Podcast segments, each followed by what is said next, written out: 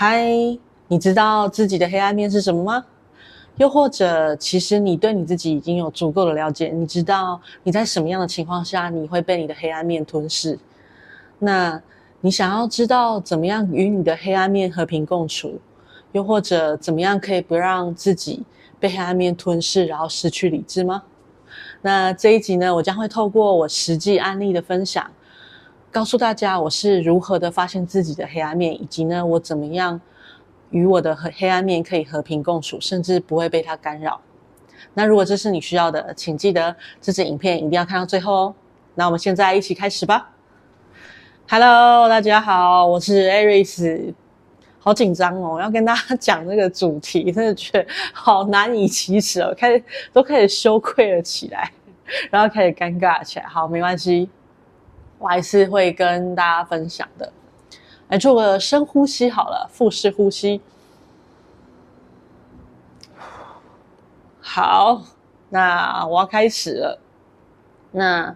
我会用最直接的方式跟大家分享，就是我会从亲密关系，因为其实从亲密关系就算是你的另外一个自己，所以这个是最直接的。我相信绝对不会让对方，绝对不会让你们失望的。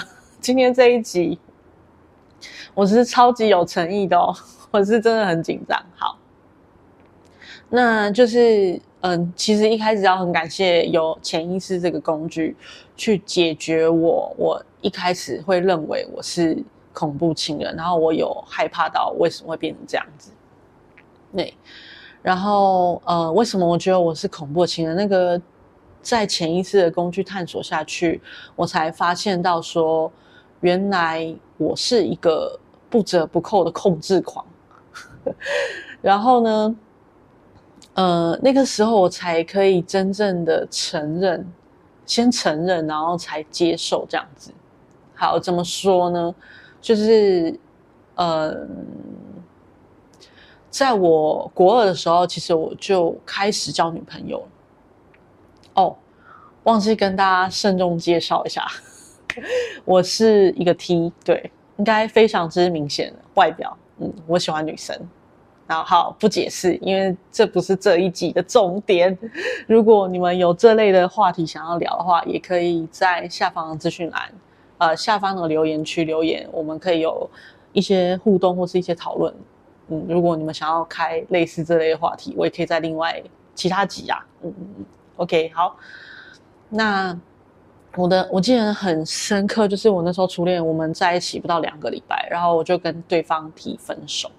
然后对方也是像打了一样，啪啪，他就觉得莫名其妙。这个人，我也觉得我莫名其妙。好，但嗯，我当时候呢，真的是才发现，其实我在感情中一直很没有安全感。然后加上我那个时候第一个女朋友，就是真的很喜欢她。然后呢，但重点是我们在不同的学校，所以我每天都无法。认真好好的上课，我不知道这集让我妈妈看到，我妈妈会不会想揍我？好啦，反正那个时候呢，我每天上课的时候都一直在担心，他会不会喜欢别人，然后他会不会跟别人怎么样，然后叭叭叭之类的，然后我内心就是会有很多这种小剧场出现，所以最后呢，我就跟他说分手了。这样子，就是我记得我那个时候脑袋有一个声音，很强烈的一个声音，我要在对方抛弃我之前，我先抛弃对方，就是这样子。好，所以这个呢，就是大家可以看到我底层的信念，就是我真正相信的是我会被抛弃，所以我才会一直担心害怕别人会抛弃我。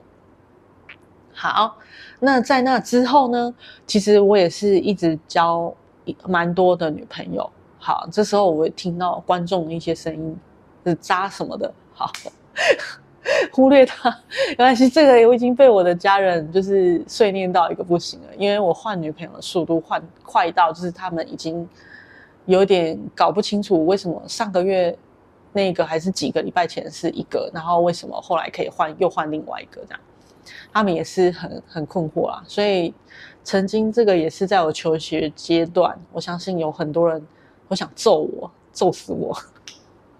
因为同学都会看到嘛，嗯，好啦好啦，反正就是重点就是我要讲这个是重点是我那时候我印象很深刻，我的每个女朋友给我的评价都是：哎，我是一个很贴心的人，然后我很温暖，然后我很善解人意这样子。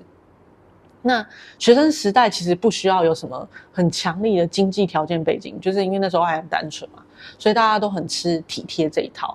嗯，所以呢，那时候我就基本上我就穿上体贴男友的这个形象，然后呃，与其说我给对方无条件的爱，倒不如说我用过度溺爱对方，然后让。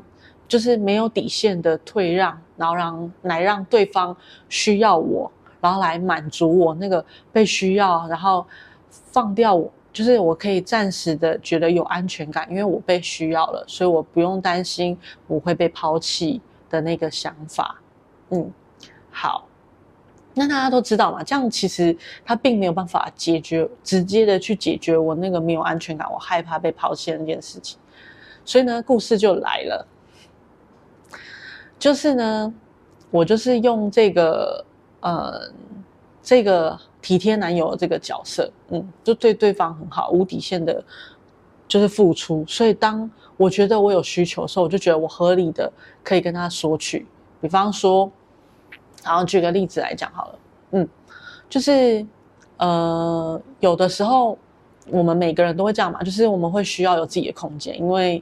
在那个当下，可能你心情不好或怎么样，然后我就记得有一次我女朋友，她就跟我说，她今天就想要独处一下，或是他只是想要独处一下下而已，然后他就问我说为什么不行这样，然后我就是硬要，我就说我这么我对你这么好，然后我现在也是很需要你陪我啊，那你为什么就不行？来来来，大家有没有看到这一点？这点很可怕，就是呢，为什么？因为他那个时候他当下就是没有专注力在我身上，嗯，所以。触发到我的那个什么，我的那个，我觉得我要被抛弃了。可是实际上他并没有抛弃，他只是需要他一点点空间而已。可是我这时候我就没办法，我就是要一直去抓他。所以呢，那个时候呢，我就用这个我对你这么好的这个，然后来让他罪恶，让他内疚，然后他可以顺从于我。这就是那个所谓我刚刚讲的那个控制，嗯，就是。嗯，我用这个一开始的完美的这个形象，嗯，我在追他的时候，然后我让他觉得我有多体贴啊，对他有多么多么的好啊，所以他就很放心可以跟我在一起嘛。然后最后面就是这个反而变成我拿来控制他的一个手段，对。然后呢，好，这个重点还没完哦，就是一次、两次、三次之后呢，可能一开始对方不会察觉，可是，嗯。基本上，一个正常的人都不是笨蛋，他都会有一点点了解。到后面，他其实就有发现了，他觉得说你都在控制我，可是他又讲不出来一个所以然，可是他又会觉得怪怪的，嗯。然后这个时候呢，因为我的计谋被拆穿了，可是我又不想要这个情况不是照我的想要的那个方向去发展，所以这时候我就怎样，我就开始生气。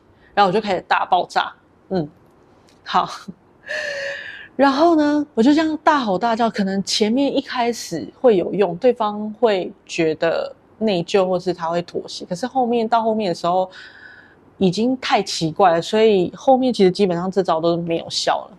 嗯，然后开始没有效的时候，我就开始怎么样？我就开始。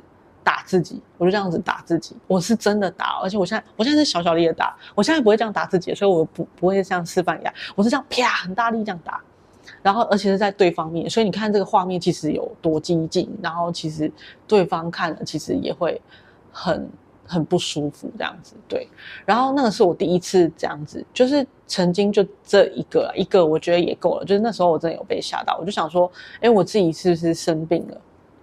嗯。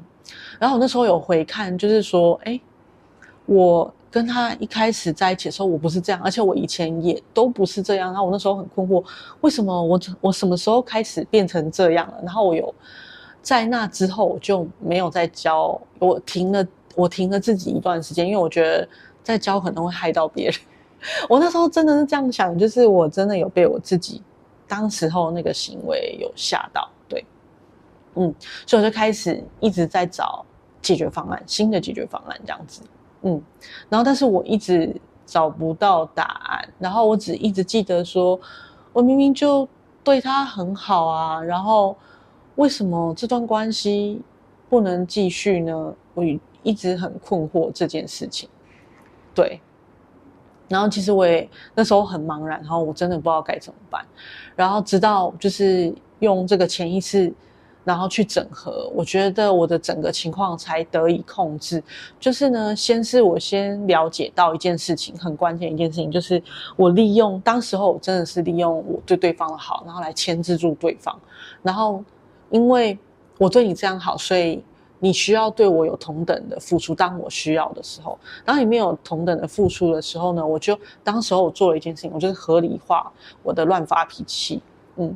可是其实这是一件很不尊重对方的事情，因为其实每个人他都有他自己的自主权，他有他自己的选择权，对吗？我们应该要尊重对方，嗯。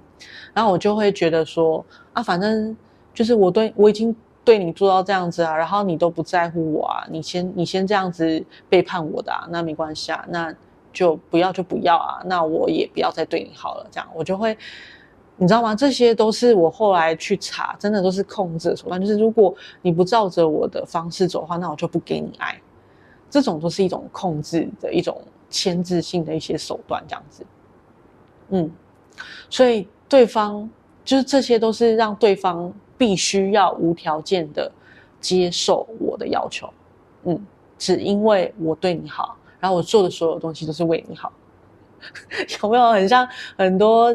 呃，好啦，我这些已经讲得很明显了，就是你们可以自己去看，你们有没有对别人这样子，然后或是你你有没有身边有一些人有对你这样子，一定很多啦，对，好，然后呢，嗯，反正呢，最后面就是，呃，我发现在那个整合的时候，我发现那个关键点是，最后面到这些招都没有用的时候，就开始。用打自己这种自残的方式，这样强烈的方式来引发对方的内疚感，然后来控制对方。嗯，所以我到那个时候，我真的头很晕哎、然后我真的很不想承认哎、就是原来我已经变成就是那种我最害怕成为的那种恐怖情人，就是连我自己，如果我遇到这样的对象后，我都会很害怕。所以那时候我真的很没有办法接受自己，我超讨厌我自己这样的。好，我讲完了，这就是我的黑暗面。好，给自己鼓掌一下，真是太勇敢了。好啦好啦，我觉得这边后面要负责任的，就是总结一下。嗯，我觉得从头到尾，我都是用那种牺牲的方式，然后再索取爱，然后我利用这个，就是付出跟那个不不对等的这个状态，然后来。牵制到对方，甚至我用，其实这种不不平等的这种牺牲，它其实已经是一种自我伤害了。所以后面显化出来，我会激进到打我自己，其实也一点都不意外。因为你从那个底层的那个思路去想的话，你就知道，其实在一开始的时候，我那样子做已经是不爱惜自己了。嗯，然后我用这种不爱惜自己的方式去索取爱，甚至到最后我会打自己，很正常啊。所以我觉得这个会演，就是。我觉得这个真的很谢谢当初可以用潜意识这个方式，真的是救了我。不然，其实我觉得那个时候有可能会有机会，有可能会对对方动手哦。因为其实，在亲密关系中，我们对自己是什么样子，我们很有可能就会对对方，特别是亲密关系，会对对方那个样子。所以，一个不懂得尊重自己，或是不懂得爱自己的人。然后会让自己受伤的人，同样的，他也有很高的几率会对他身边的人，就是会做这样的事情。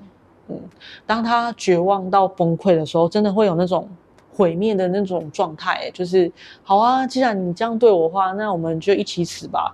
就是你你不要我了，那我也不要了，然后我们就一起这样子自爆，这样子。对，我觉得不是不可能哦，因为我那时候有用。这个思路，然后一层一层的很认真的去，因为我真的很想解决这个问题，所以我就是把它看到最后这样子，嗯，所以今天才会有这一集，然后跟大家分享。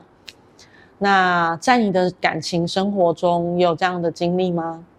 欢迎你在下方的留言区可以留言跟我分享，你觉得 或你认为最恐怖的情人是哪一种？然后故事还没结束哦，下一集我会跟大家分享。